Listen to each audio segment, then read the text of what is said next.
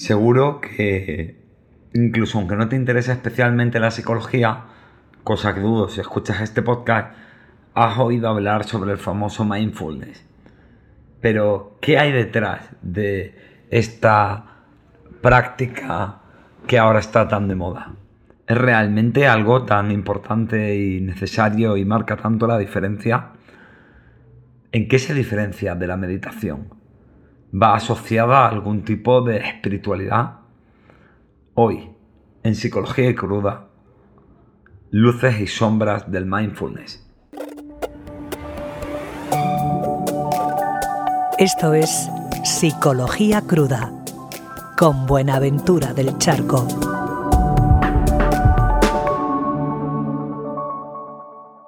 Bueno, la verdad que, mm, que este era un tema que, hacía mucho que, no tomaba y que, o más bien retomaba, porque ya lo he tomado, lo tomé en sus, sus primeros momentos de, mi labor como, como, profesional. Y alguna vez he hablado de, la meditación un poco de, pasada, ¿no? Hablando de, si la psicología actualmente es reduccionista y, y un poco diciendo que estaba también un poco harto de tanto mindfulness. Esto ha hecho que algunas personas, eh, de hecho algunos psicólogos importantes, conocidos más bien, me han escrito y me han dicho que, que si es que estaba en contra de la meditación. Y, y la verdad es que no. Mi trabajo de fin de máster lo hice sobre el tratamiento de mindfulness en, en depresión.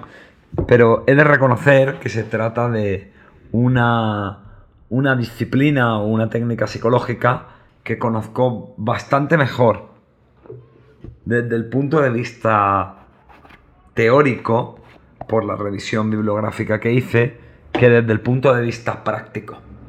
Personalmente sí que he tenido momentos en los que he intentado meditar, pero con poco éxito, la verdad. Aunque ha sido una experiencia interesante. Y sí que, bueno, conozco a muchos compañeros míos que lo hacen. De hecho, mi terapeuta una persona que, que medita como algo frecuente en su vida y que, y que le da una especial importancia. Digamos que te voy a hacer un pequeño spoiler sobre lo que opino de, de, la meditación. Y bueno, pues básicamente te diré que creo que es algo bueno y ventajoso, pero tampoco creo que sea la última puta Coca-Cola en el desierto, tal y como se empeñan en vendérnosla. Y también creo que, bueno, que tiene mucho de marketing y de, y de cosas alrededor de ella, a pesar de que entiendo que puede ser una herramienta eficaz para muchas personas. Con todo, entiende que esto es mi opinión y que como los culos, pues todo el mundo tiene la suya. Aclarado todo esto, vamos pues a analizar o a profundizar sobre ¿En qué consiste el mindfulness y cómo surge? Bueno, ¿qué es el mindfulness? El mindfulness, o su posible traducción en español es mente llena, normalmente la gente lo traduce como conciencia plena, ¿vale? Eh, consiste en el hecho de poner la atención en lo que ocurre en el aquí y el ahora, de lo que ocurre en el momento presente. Puede ser la sensación de mi cuerpo respirando, puede ser darme cuenta cuando miro por la ventana sobre cómo se mueven las hojas de los árboles.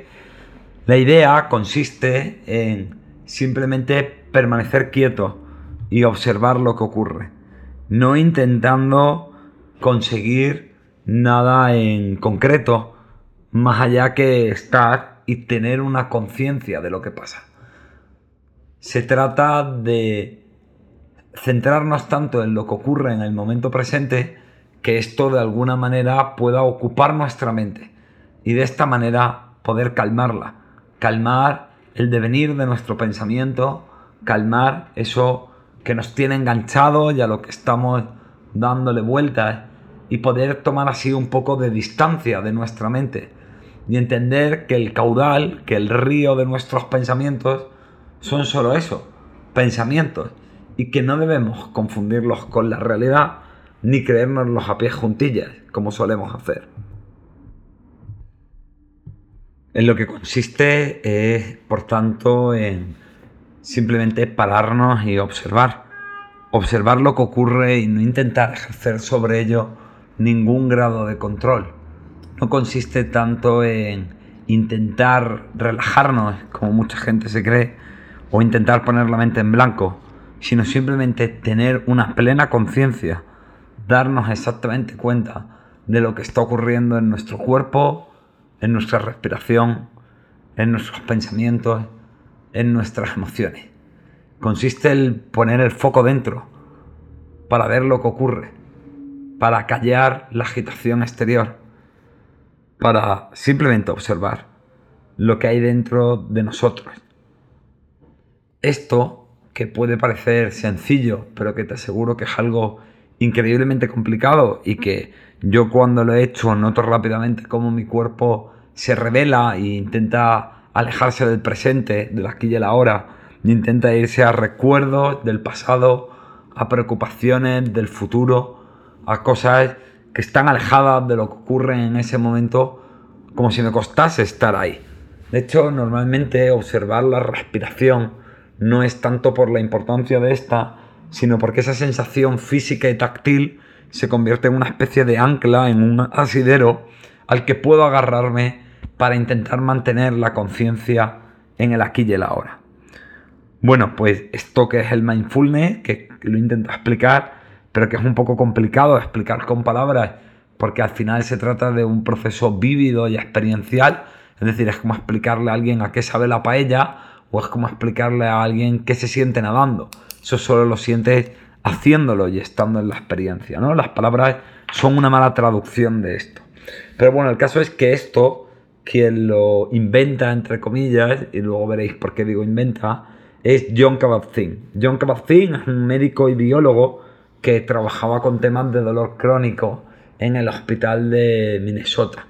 Y entonces él en, en su intervención se da cuenta de que hay una serie de pacientes que manejan mejor los problemas de dolor crónico y que los que mejor manejan los problemas de dolor crónico comparten la característica de que suelen practicar meditación, bien por algún tipo de creencia religiosa o como algún tipo de práctica espiritual. Entonces John Kabat-Zinn se, interesa mucho por esto y eh, intenta estudiar qué es esto de la meditación y qué efecto y qué relación puede tener en el, en el dolor crónico. Realmente esto es muy interesante porque aunque él no es el primero que se acerca a la cultura oriental. Por ejemplo, Carl Jung o Eric Fromm, figuras importantes de la, psicología, pues, pues sí que practicaban meditación y hablaban sobre ello. O, Fritz Pell eh, tiene muchos componentes de, la cultura oriental en, en sus planteamientos, en sus escritos.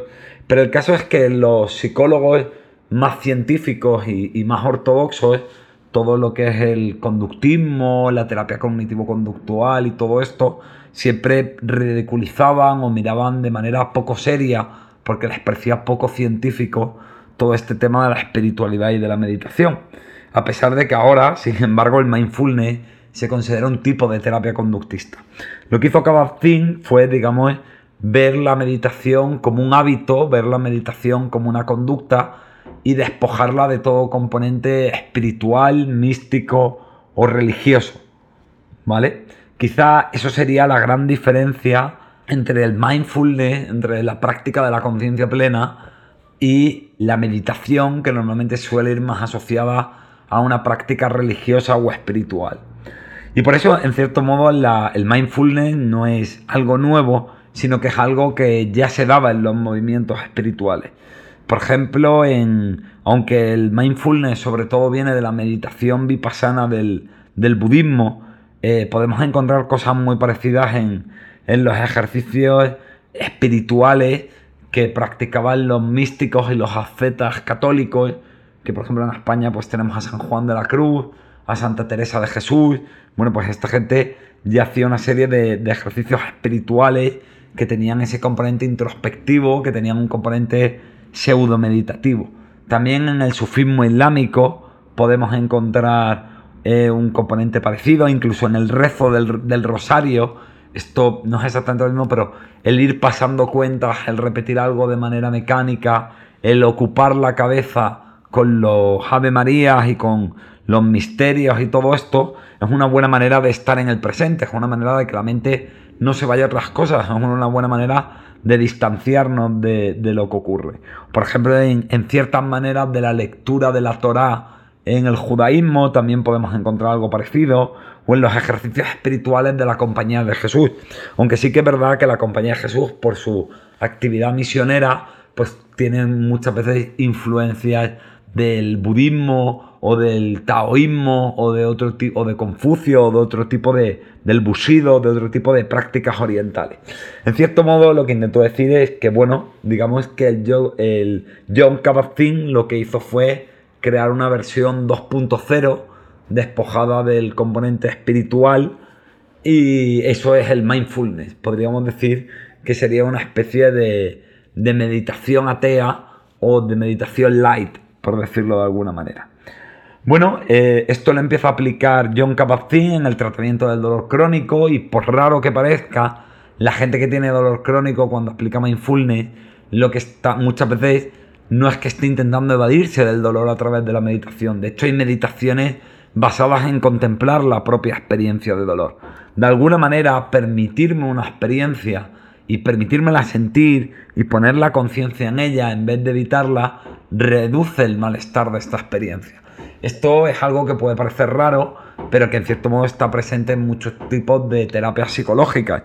En la idea de exposición, o por ejemplo, yo muchas veces me oís hablar sobre no evitar sentimientos, sobre permitirnoslos sentir, sobre abrazar aquello que está ocurriendo en nuestro interior. Bueno, pues el mindfulness es un camino o es una modalidad para poder hacer esto. Sobre todo, pronto empiezan a, aparecer las aplicaciones del, del, mindfulness como tratamiento psicológico, ¿no? Sobre todo en ansiedad y depresión.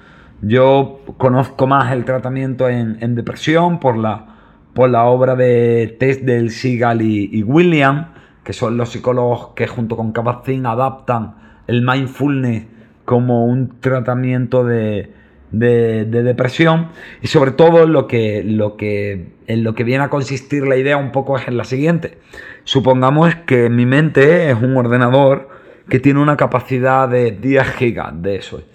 Si yo lleno esos 10 gigas con la práctica de la meditación, con la práctica de la conciencia plena, no me quedan gigas para otros programas como puede ser darle vueltas a eso que me tortura, recordar a eso que perdí, ponerme a pensar en eso otro que me da mucho miedo y intentar tener el control o repasar las cagadas que he cometido en mi día a día. De esta manera, llenando la mente de todo esto, llenando la mente de la conciencia plena, no queda espacio para esa rumiación mental, para ese darle vueltas que estos autores precisamente identificaron como que era uno de los factores determinantes para padecer depresión y también se ha demostrado que es uno de los factores determinantes para padecer ansiedad. También, lógicamente, el, mindfulness suele tener un, como práctica meditativa, suele tener un componente de que nos calma y suele tener un componente de centrarnos mucho en, en la respiración, en la tensión muscular, en, en nuestra postura porque fijarnos en la sensación física y táctil nos ayuda a estar anclados y digamos como que me centro en eso y así mi mente no se va a otra cosa. Y todo eso, la tensión muscular, la postura, la respiración, tienen un componente importantísimo en la influencia de, la ansiedad. Entonces, tanto por ese componente físico o, o de regulación corporal y fisiológica, como por ese componente de manejo de, la rumiación, es por lo que, además de por esa exposición, por ese no intentar tener el control, sino ese permitirme estar en lo que hay, que ya he dicho que hay en otros tipos de terapia y que eso lo tienen en común, pues de alguna manera probablemente son lo que se cree o lo que se ha demostrado, que aunque eso a veces no es tan fácil saber si es exactamente por eso, por lo que el mindfulness funciona de manera muy eficaz contra, contra la ansiedad y la depresión. Y luego también seguro que has oído esto y si no, bueno, pues te lo digo yo de que, de que irte al pasado es irte a la depresión, porque normalmente es la melancolía, la tristeza, el recuerdo, y proyectarte hacia el futuro es el miedo, la preocupación, el perfeccionismo, el intento de control, y eso normalmente pues tiende a llevarnos a la ansiedad, ¿no? Y que en cambio en el aquí y el ahora, en el momento presente, sobre todo si lo vivo de una conciencia plena, pues no hay nada de esas dos cosas, simplemente hay lo que hay y suele haber un tipo de calma mental, ¿no? El mindfulness también, sin lugar a dudas, es algo muy muy interesante en el sentido de que nos ayuda a aumentar la conciencia interoceptiva, nos ayuda a darnos más cuenta de qué ocurre en nuestro mundo interno, porque normalmente tenemos el foco puesto en el mundo externo. Nos ayuda un poco a, a ver cómo pensamos, a ver cómo nos sentimos, a ver cómo respiramos, a ver cómo es nuestra postura corporal y, eso creo que es un buen contrabalanceo, porque siempre vamos acelerados, siempre vamos sin tener mucha conciencia de nosotros y nuestra mente que tiende al automatismo. ¿Vale? Es un tipo de conciencia diferente de la que, por ejemplo, se practica en las psicoterapias humanistas, ¿no? Por ejemplo, en la Gestalt tenemos este concepto del, del awareness, del darme cuenta de ver lo que ocurre, o la inteligencia emocional en otro tipo de terapias. Pero bueno, es una manera de aprender a tener una conciencia interior. Nos ayuda también a soltar el control, que es algo que a las personas nos cuesta mucho, a, dejarnos llevar, a dejar de intentar no pensar en esto, o pensar en esto otro, o ser positivo, o no sentirme de esta manera. Simplemente observo, simplemente tomo conciencia, simplemente contemplo, por decirlo de alguna manera, aquello que, que ocurre en mi interior.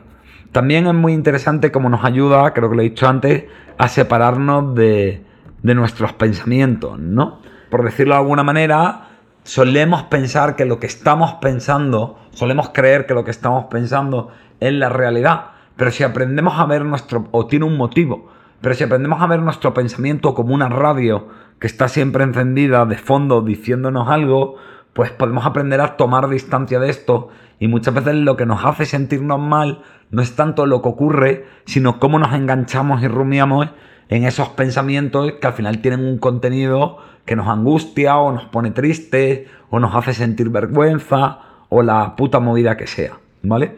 También ayuda un poco a no juzgarnos, ¿no? El mindfulness invita un poco a observar y a observar sin juicio, sin pensar si esto es bueno o malo, si debería estar o no. Si está es por un motivo y simplemente acepta que está y contémplalo. De hecho, yo creo que, los grandes beneficios de la meditación, no, esto ya es una teoría personal, pero sí que lo he comentado con otros psicólogos varias veces, no viene tanto de lo que nos aporta la meditación, sino de que nos ayuda a tener un cambio de actitud y de mentalidad con todo esto, que luego es muy útil en nuestro día a día, porque en nuestro día a día pasa cosas mientras que no meditamos, pero que esto nos puede ayudar a manejarlo o a relacionarnos con ellos desde otro sitio. ¿Vale? Aunque podemos tener conciencia plena haciendo algo, ¿vale? Por ejemplo, esto lo dicen mucho, que tú puedes tener conciencia plena mientras friegas los platos, simplemente tomando conciencia de la sensación del agua, del jabón, del estropajo. Es decir, es llenar la cabeza con lo que hay en ese momento. O antes has hablado de lo de contemplar las hojas de, un árbol, ¿vale? Eh, y ver cómo las mueve el viento. Eh, la meditación, digamos, que, o muchos autores defienden que en el mindfulness estamos en un modo no hacer. Continuamente estamos haciendo cosas. La meditación, sobre todo si es pararnos y centrarnos en nuestra respiración, nos ayuda a estar en un modo no hacer. Simplemente ser uno mismo y estar en eso que hay. No intentar conseguir nada, no intentar mejorar nada, no intentar evitar nada, no tener que aparentar nada. ¿no? Todo esto me parece que es muy interesante desde el punto de vista de la sociedad y de la vida que tenemos hoy en día, que siempre está centrada en intentar conseguir algo, en influir en la realidad, en proyectar una imagen, en hacer cosas, en, y, quizá el cuerpo en, esa necesidad de equilibrio, en esa autorregulación homeostática que, a la que tiende la biología, necesita ahora más que nunca esos momentos de no hacer y de no tener nuestra mente entretenida con nada. ¿De acuerdo? Em, actualmente se está aplicando a otras áreas de tratamientos psicológicos con, resultados interesantes. Esto está llevando a ciertas peleas, por ejemplo, pues hay gente que, está aplicando el mindfulness para intentar conseguir algo, ¿no? Mindfulness en autocompasión o en imaginarme situaciones agradables o en meditaciones guiadas, por ejemplo. Y hay autores que dicen que si intento conseguir algo, pues ya no es mindfulness, ya es otra cosa, ¿no? Hay ahí un, un debate teórico y tal, ¿no? Es por esto que he hablado del modo hacer y el modo no hacer. A mí la verdad que le veo sentido a esto del modo no hacer, pero sí que de reconocer que, y creo que esa es la buena, pero también me gusta especialmente el mindfulness basado en autocompasión, que nos ayuda un poco a mirarnos de una manera amable, menos crítica, a darnos cuenta de cómo estamos todo el día metiéndonos caña. Supongo que para mí, o, bueno, supongo no, lo tengo claro, para mí la autoexigencia, el perfeccionismo, la autocrítica, pues la culpabilidad, la caña que nos damos en los hijos de puta que somos con nosotros, en definitiva, creo que es algo que es el sino de nuestra época y que es algo que es lo que nos está haciendo más daño y por eso hay más enfermedades mentales que nunca. Y por eso todo lo que tiene que ver con, con reducir eso o con combatirlo siempre me parece especialmente interesante. Otro de los aspectos importantes en el mindfulness, y puede parecer raro porque todo esto suena muy espiritual, pero al final, poderoso caballero don dinero, que decía, creo que era Cervantes, o no recuerdo si era Cervantes o Lope de Vega, pero bueno, el caso que al final la panoja importa. ¿Qué es lo bueno que tiene el mindfulness? Pues que suelen ser tratamientos muy acotados en el tiempo, por ejemplo el, MBSCT, el mindfulness aplicado para la depresión, son ocho sesiones, es decir, no es una terapia larguísima, son solo ocho sesiones y además lo bueno es que se puede aplicar en grupo. Entonces hay mucha gente que, que ve grandes ventajas en poder aplicarlo de una manera masiva y, y reducir así costes económicos para los tratamientos psicológicos, que nunca son baratos, y además como que es más fácil poder implementarlo, pues no sé, en empresas, en escuelas, en parroquias, en este tipo de, cosas, ¿no? Sin embargo, digamos que todo esto sería la parte buena, pero también hay una crítica importante a, a todo esto. Bueno, digamos que hasta ahora os he contado las cosas buenas del mindfulness, pero también a mí ya sabéis que siempre me gusta ver la parte crítica, ver el otro lado ver diferentes posturas y que soy así un poco listo de los cojones y me gusta siempre mirar y criticar. Bueno, para mí sobre todo creo que detrás del auge del mindfulness hay una serie de cosas. Una de ellas es un tema económico, es un tema del modelo de la sociedad de consumo y que es un poco que, bueno, como se aplica en grupo, como vale para todo el mundo con diferentes problemáticas, como es algo que además no es incómodo porque no me permite ver cosas de mí que no me gustan, no me permite reconocer que tengo problemas, pues yo qué sé, con mi padre y no lo aguanto, o que en el fondo soy un cobarde o lo que sea, pues creo que es algo como muy tentador, ¿no? Es una terapia que me parece un poco aséptica. Llego, aprendo a meditar, tal, y no tengo que meterme mucho en historias. Y sobre todo eso, creo que tiene un coste económico muy bajo, creo que se aplica sin fomentar mucho el espíritu crítico ni la conciencia de lo que ocurre en la vida y de lo que ocurre a nivel social en los individuos. Y entonces me parece que es algo bueno para que la gente esté menos mal, pero que no se haga demasiadas preguntas ni tenga que mirar verdades incómodas dentro de sí mismo o, de la sociedad o del sistema o de lo que ocurre alrededor. Independientemente de esto, que esta es una de mis, de mis críticas fundamentales, luego contaré alguna más, pues ha habido un montón de investigadores que aparte de hablar de lo bueno que es el mindfulness, también están estudiando y mirando qué tiene de malo, ¿no? Por ejemplo, Will, Willoughby Brighton, que no sé si lo he pronunciado bien, seguro que no, pues yo sé menos inglés que chiquetete, de la Universidad de Brown, tiene, está haciendo una investigación que me gusta mucho, él le llama La Noche Oscura, por, en referencia a la Noche Oscura del Alma de, San Juan de la Cruz, Supongo que porque él también ve ese guiño entre el mindfulness y las prácticas meditativas del medievo de, los, de los, místicos y los ascetas del catolicismo. Pero bueno, él en esta investigación ha visto que el mindfulness eh, no está indicado para gente que ha tenido eventos traumáticos, personas que pueden estar disociadas, que es como una especie de desconexión de mí mismo o de mi propio cuerpo, personas con algunos tipos de trastornos de personalidad, especialmente los que son narcisistas.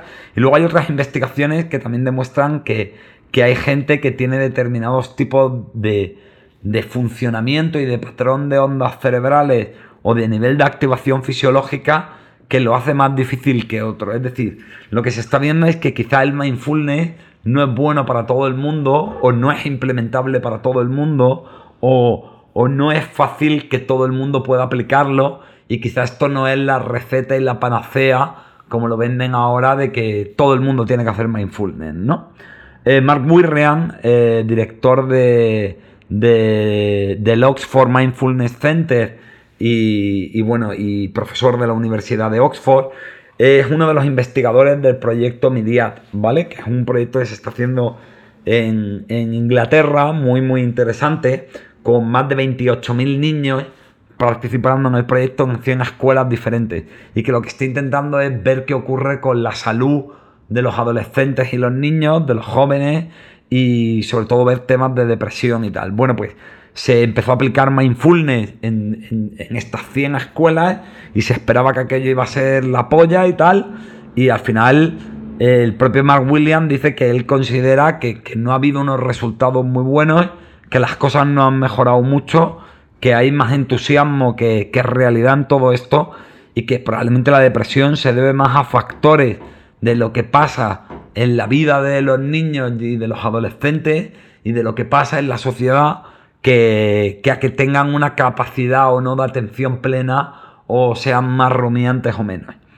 Eh, me parece interesante en estos resultados decepcionantes, que es como lo dice Till Wake, que es el director de la escuela de Salud Mental y Ciencias Psicológicas del Instituto de Psiquiatría, Psicología y Neurociencias del King's College de Londres, que, bueno, que había una esperanza de una solución fácil, especialmente para aquellos que podrían desarrollar depresión. Es decir, en, esta investigación del MIRIAD, el propio Till Wake dice que, que bueno, que quizá hubo, ha habido demasiado entusiasmo, que quizá rápidamente se ha apostado por la vía del mindfulness porque parecía una manera fácil de abordarlo, económica, mm, buena para todo el mundo y muy implementable en las escuelas. Sin embargo, al final eh, parece además también que, el mindfulness es algo pues demasiado difícil y complejo. De hecho, han visto que solamente el 19%, aunque todos los chavales iban a las clases y lo aprendían, solamente el 19% de los chavales lograban interiorizar el hábito y tener adherencia y practicarlo en su vida diaria, ¿no?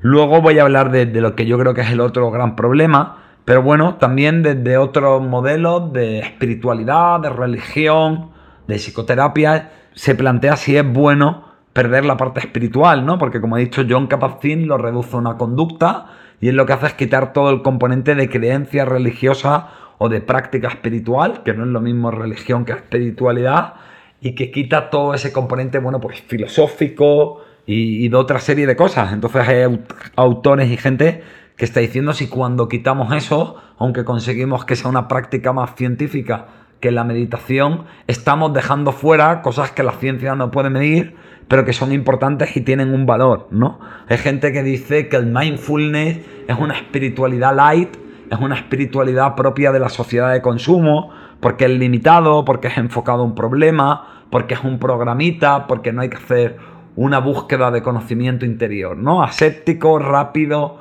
cómodo, no piensen mucho y está de moda, ¿no? Entonces como que es una especie de, de meditación de sociedad de consumo. Bueno, la verdad que son reflexiones interesantes, sí que entiendo que el tema espiritual y religioso, pues es algo más delicado y dependerá de las creencias de cada uno. Yo personalmente, que esto ya lo puse en mi, en mi revisión, si eres compañero psicólogo, pues puedes buscar en, Google escolar por del charco 2008, me parece que es, o del charco 2010, y vas a, la vais a ver por ahí que está colgada en algún fondo de, TFM. Pero bueno, mm, algo que, le, que, que plantean cada vez más es hasta qué punto eh, esto también ocurre con otros tipos de terapias de tercera ola, es algo nuevo, ¿no? A mí personalmente me parece que, se parece mucho al focusing de Genling, que es un tipo de práctica que consiste en poner el foco en estar presente, focalizado, o focalizando sería la posible traducción al español, sobre lo que ocurre en el cuerpo y sobre cómo las emociones se expresan en el cuerpo y no intentar controlarlas, sino ser conscientes de ellas y permitirnoslas sentir. Fijaos que casi que estoy utilizando las mismas palabras de cuando hablaba de la conciencia plena. Que además tienen ese componente de, de, estar centrado en el aquí y el ahora, de tomar conciencia, que también he dicho que es muy frecuente, por ejemplo, en la Gestalt, que es uno de los tipos de, de psicoterapia humanista que más me gusta, o en la terapia focalizada en la emoción de, de Greenberg, ¿no? Pero más allá de la terapia, también parece que hay otro tipo de prácticas que tampoco son religiosas, pero como por ejemplo el tai chi o el yoga, tienen cierto componente de cosas muy parecidas, ¿no? De la, conciencia del cuerpo, de estar centrado en lo que ocurre en el momento, de ver qué pasa con la respiración. Entonces, digamos que desde diferentes sitios se viene a decir que el mindfulness no es algo nuevo, es algo antiguo, es algo que lleva practicándose durante cientos de siglos en diferentes sitios, con diferentes particularidades, ¿no? O diferentes enfoques. Pues lógicamente no es lo mismo el misticismo cristiano que la meditación vipassana del budismo, pero que en cierto modo mismo perro con distinto collar y que todo esto es lo mismo y que lo de ahora simplemente es una, una modalidad light, no espiritual y adaptada a la sociedad de consumo actual, ¿no? Por ejemplo, a mí me, me, me resulta muy interesante como por ejemplo un psicólogo y amigo mío, el padre Alberto, que es un sacerdote, que es uno de los jefes de los hermanos capuchinos en el Ecuador, él me comentaba que, que los nativos del, Amazonas, él está allí en el Amazonas haciendo una labor que te cagas, ayudando a la gente y tal, es de estos curas que, que está partiéndose la cara por, por la peña y no en una postura cómoda eh, y viviendo con lujo, sino de una manera muy precaria. Bueno, pues este sacerdote, que es un muy amigo mío y que, y que él es, también es psicólogo, él y yo nos conocemos de ser compañeros en un posgrado en formación en psicoterapia humanista, bueno, pues él me contaba que en el Amazonas los nativos de allí pues son capaces de tirarse horas mirando un río porque dicen que el río nunca es el mismo, ¿no? Es decir, que, que simplemente pueden llenar su atención, pueden tener una experiencia de conciencia plena viendo lo que cambia en el cauce del río, viendo las diferencias de la ondulación del agua, escuchando el ruido del mar. O sea que como vemos en diferentes culturas, incluso algunas no muy tecnológicamente avanzadas, por decirlo de alguna manera, esto ya estaba presente. Otra crítica que, se le hace mucho es, bueno, pues si esto tiene mucho de moda y de tendencia, ¿no? Yo creo que es algo muy útil, pero sí que creo que hay un exceso de, de la generalización, de que ahora se quiere aplicar para todo. Ya mismo te compras un puto yogur y te viene con mindfulness. Y también un poco que se está sobredimensionando su importancia. Parece que el mindfulness es la nueva llave de la felicidad. Entonces yo me pregunto cómo coño mi abuelo, que no meditaba una mierda, pudo ser feliz y vivir tranquilo. Que bueno, mi abuelo rezaba el rosario, así que quizás sí que meditaba. No lo sé, pero yo ya sabéis que, sobre todo lo, lo cuento mucho en mi libro, que yo esto de que algo es la solución mágica, que algo es bueno para todo, que algo es la clave de la salud mental, tiendo a creérmelo poco más allá de, de ser coherentes en nuestra vida y tal. Y yendo a esto, voy a lo que yo creo que de verdad es la mayor sombra del mindfulness, y es que creo que el mindfulness es algo que hace que mucha gente, eh, si lo utilizamos mal, si somos cobardes, utilicemos el mindfulness para evadirnos de la realidad, para evadirnos o saber manejar una situación que nos hace daño, ¿no? Me dedico a meditar y así no tengo que enfrentar la, la situación, ¿no? Yo recuerdo a una paciente que tenía que, que, bueno, que por desgracia su marido no la trataba del todo bien, no creo que hubiera violencia física, pero sí cierto maltrato psicológico y desde luego comentarios muy despectivos y muy malas maneras. Entonces yo le preguntaba que cómo lo llevaba y ella me decía que antes tenía mucha ansiedad, pero empezó a meditar. Claro, como empezó a meditar, empezó a poder manejar esa ansiedad a través del mindfulness y claro, pues el resultado de eso fue que no se enfrentó a su marido, no le puso límite, no le dijo, oye, tenemos que ir a terapia, o tú tienes que cambiar esto, o me divorcio, o lo que sea.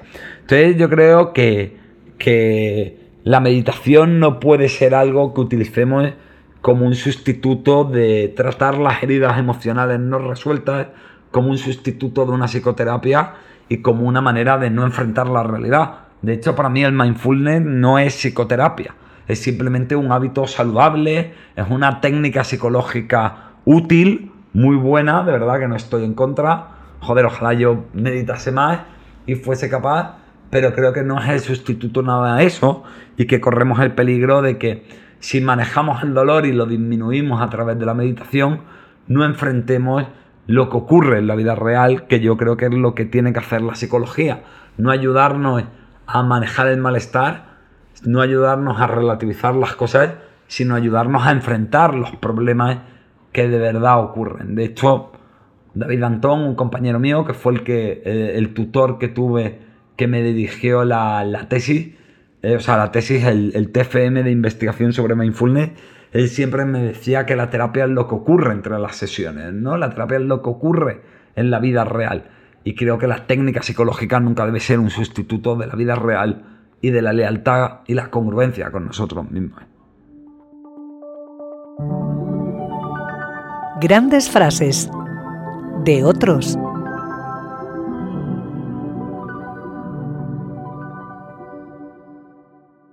Observar con genuina y benevolente curiosidad, sin juzgar. John Kabat-Zinn. Bueno, he utilizado esta cita, bueno, del creador del mindfulness, que, porque me parece muy interesante, ¿no? Me parece muy interesante lo que dice y creo que es algo que no deberíamos intentar. Él lo dice un poco como, como la forma en la que hay que hacer mindfulness. Y yo creo que es algo que no deberíamos solo intentar aplicar el ratito que estamos meditando, si meditamos, sino que esa debería ser la manera en la que debemos acercarnos a lo que, a lo que nos ocurre psicológicamente, a nuestras emociones, a nuestros pensamientos y sobre todo a nuestro propio dolor, que tendemos a juzgarlo, ¿no? Tendemos a pensar, soy gilipollas o soy malo o soy un cobarde o esto me ocurre porque no sé qué. Y ese juicio, esa visión estereotipada es la que nos impide una comprensión real y es la que hace que además nos estemos tratando como el puto culo porque jugamos mucho a ser nuestros jueces y nuestros propios verdugos.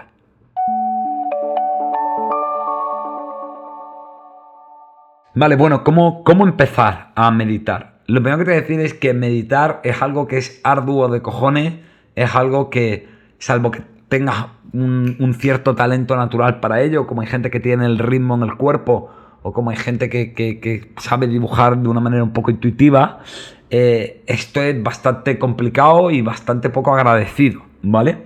Creo que es mejor empezar a meditar todos los días 5 minutos que ponerme una vez a la semana 20 minutos porque se me hace larguísimo y esto es un coñazo porque me cuesta encontrar esos 20 minutos.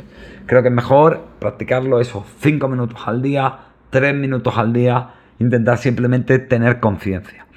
Lógicamente lo ideal es que te apuntes a algún curso, que sean personas, cada vez hay más psicólogos y más instituciones haciendo temas de mindfulness. Yo te recomiendo que vayas con psicólogos, porque luego hay mucha gente por ahí que como todo cuando está de moda y en este mundo que tenemos de coaches personales, bioenergéticos, transcuánticos, felizólogos y no sé cuánta mierda, pues luego hay muchos mañanas por cada profesional serio, ¿no? Con un psicólogo, fíjate, incluso a mí, aunque no me encante el conductismo o la terapia cognitivo-conductual, pero sabes que es una persona seria, sabes que es una persona con estudios y que tiene cierta idea de lo que, de lo que está haciendo y de la base teórica y científica y cerebral y académica y clínica que hay detrás de lo que te, te está prescribiendo, ¿no? Y además si no es fácil que vaya mezclado con, con un componente a veces espiritual o esotérico, que oye, muy bien, cada uno sus creencias, pero entonces ya no estaríamos tanto hablando de psicología y de mindfulness, sino que estaríamos hablando más de religión, de creencias, de espiritualidad, que oye, genial, yo soy cristiano y soy católico, aunque bueno, a mi manera, pero en fin, me, considero así y creo que, que, puede ser un gran recurso y una gran ayuda para mucha gente, pero simplemente ahí ya no estamos hablando de psicología, ¿vale? Hoy en día con con todo el contenido que hay en internet, en YouTube. Creo que es muy fácil encontrar vídeos que te puedas poner. Sobre todo al principio te recomiendo meditaciones guiadas porque suele ser más sencillo y se te va menos la olla el pensamiento. Y yo normalmente medito o, con Yolanda Calvo, ¿vale? O con Luis de San Simón o con, o con Teo San, San Román, ¿vale? Que bueno, que Teo San Román lo podéis encontrar en YouTube con un carnal que se llama Binau, ¿vale? Y Yolanda Calvo, Luis de San Simón, directamente con, esos nombres y me parece que tienen canales de, YouTube con un contenido muy interesante, muy útil y muy práctico. ¿Qué más puedo decirte? Puedo decirte que frustrarte es parte del proceso, que es muy bueno ver que lo intentas y no lo consigues y que no hay que conseguir tener la mente en blanco, sino que simplemente darte cuenta de que tu mente se va al pensamiento, de que se te va la olla y te desfocalizas e intentar volver a tu respiración o a la conciencia plena o lo que sea, eso ya es meditar. Cada vez que la cagas y te das cuenta, estás meditando, ¿vale? No es llegar a ese estado, es el proceso que recorre a todo eso. No es llegar al destino, sino es recorrer el camino, por decirlo de alguna manera. Ya os digo, esto es muy frustrante y requiere compromiso, ¿vale? Eh, para mí lo más interesante es más intentar desarrollar estos principios que hemos hablado del mindfulness y el hecho de intentarlo más que el porque supone un acto de compromiso contigo, de autocuidado, de estar pendiente de ti, de pararte y tomar conciencia, más que si consigues o no poner la mente en blanco. Supongo que los autores tendrán otra teoría, pero a mí eso es lo que me parece casi más interesante, ¿no? El, y, desarrollar esa actitud que acompaña el mindfulness, ¿no? Me, me gusta mucho cosas que, por ejemplo, recomienda John Kabat-Zinn, que él habla como de las actitudes del mindfulness o los principios, no enjuiciar la mente de principiante, que es esta idea de tener curiosidad, de no partir con la idea de que ya lo sé, de ya que ya tengo las respuestas, sino no, voy, voy a ver qué hay. Voy a tener una curiosidad limpia, ¿no? Eso es lo que él llama la mente del principiante. No forzar, que es esta idea de de no hacer, de, de no intentar nada en especial, de no forzarte a conseguir nada, porque eso te lleva a la, a la frustración. No, no lo fuerces, simplemente ponte y permite que tu mente se vaya y aprende a volver y toma conciencia de cómo se va, ¿no? La paciencia, que lógicamente es algo muy necesario para todo esto. La confianza, ¿no? Es, curioso porque en este mundo de la meditación siempre hay como muchos gurús, muchos santones, muchas figuras así que parece que van como iluminadas. Y precisamente lo que intenta el mindfulness es que como es mirar tu mundo interno, y eso solo lo puedes mirar tú, es desarrollar la autoconfianza. Y la autonomía es la responsabilidad de lo que ocurre en tu mundo interno y entender que tú eres el único experto, el mayor jodido experto mundial de lo que ocurre en tu mundo interno y que te escuches y que oigas tu propio criterio, ¿no? Y no dudes tanto de ti. La aceptación, aceptar que me frustro, aceptar que no puedo, aceptar que este pensamiento viene, aceptar que hay esta preocupación en mí, aceptar que tengo esta emoción, que tengo dolor crónico, lo que sea, aceptarlo, el, desapego, por decirlo de alguna manera. Y luego un poco el tema de, soltar, ¿no? Aprender a soltar. Eh, no intentar rechazar algo, no intentar aferrarlo y retenerlo. Es muy interesante ver cómo lo hacemos, ver cómo hago para rechazar sensaciones, pensamientos que no quiero experimentarlos, o como hacemos para intentar quedarnos enganchados en una sensación agradable o en una mentira o lo que sea. Ahí lo interesante sobre todo es ver cómo lo hacemos, o sea, tomar conciencia de cómo lo hacemos y de lo que nos produce esa pelea, esa pelea de no soltar, ese forzar, ¿no? estas actitudes, no enjuiciar, mente de principiante, no forzar, paciencia, confianza, aceptación y soltar, me parece súper interesante sobre todo si logramos extrapolarnos de la práctica de la meditación y generalizarlo en nuestra vida diaria y a la relación con nosotros mismos. En fin, en conclusión y para terminar, que menuda chapa te, te estoy dando con el asunto, creo que es un hábito muy beneficioso, creo que es algo muy bueno, pues no sé, cómo hacer deporte, cómo comer bien, cómo dormir, cómo ver a tus amigos con frecuencia, pero no creo que sea la clave para la felicidad. Creo que sigue siendo más importante enfrentar la vida y tomar decisiones de manera coherente con nuestros principios y con cómo nos sentimos y lo que, elegimos y queremos ser, ¿no? intentar evitar evadirnos a través de la meditación, que la meditación no sea algo que yo hago para aguantar y seguir comiendo mierda o algo que hago para huir de mí porque no quiero estar conmigo, porque no soy un soldado leal y fiel a mí mismo. Tener claro sobre todo que la vida no es el rato de meditar, la vida es lo que ocurre y cómo lo enfrento, la meditación me puede ayudar para desarrollar actitudes, para calmar mi mente, para, bueno, manejar cierta sintomatología, pero no para que sea un factor de mantenimiento de lo que me está haciendo daño, porque, bueno, voy tirando. Sobre todo tener claro que no es el sustituto de una psicoterapia. Para mí el mindfulness no es psicoterapia, para mí es un hábito saludable, para mí es una técnica psicológica aplicada, pero no es psicoterapia. En fin, eso es un gran complemento, como otras tantas cosas que pueden ser buenas, como el arte, como la religión, como el deporte, eso ya depende de, cada uno. Creo que las cosas no son buenas o malas, sino son desde dónde las uso. Creo que en esto el mindfulness se ve muy bien. Y, bueno, está muy bien la, todo esto y a quien le encaje le viene muy bien, pero no es la base del malestar y no es nada que sane las heridas no resueltas. También es verdad que requiere esfuerzo, pero también mira si es para ti, si es algo compatible contigo, si de verdad quieres desarrollar ese esfuerzo para, para llegar a adquirirlo. Y no te tortures y pruebas y ves que no y lo dejas a medias. Y sobre todo entiende que hay diferentes caminos para llegar al mismo fin, porque al final en psicología hay mucho de esto del mismo perro, distinto collar. En fin, un abrazo, espero que sea sí con conciencia plena, espero que ahí sí que te lo permitas sentir plenamente esto que te estoy mandando, estoy un poco ñoña, con el puto Paulo Coelho, en fin. Y bueno, eso, un abracico y eso es todo. Hablamos.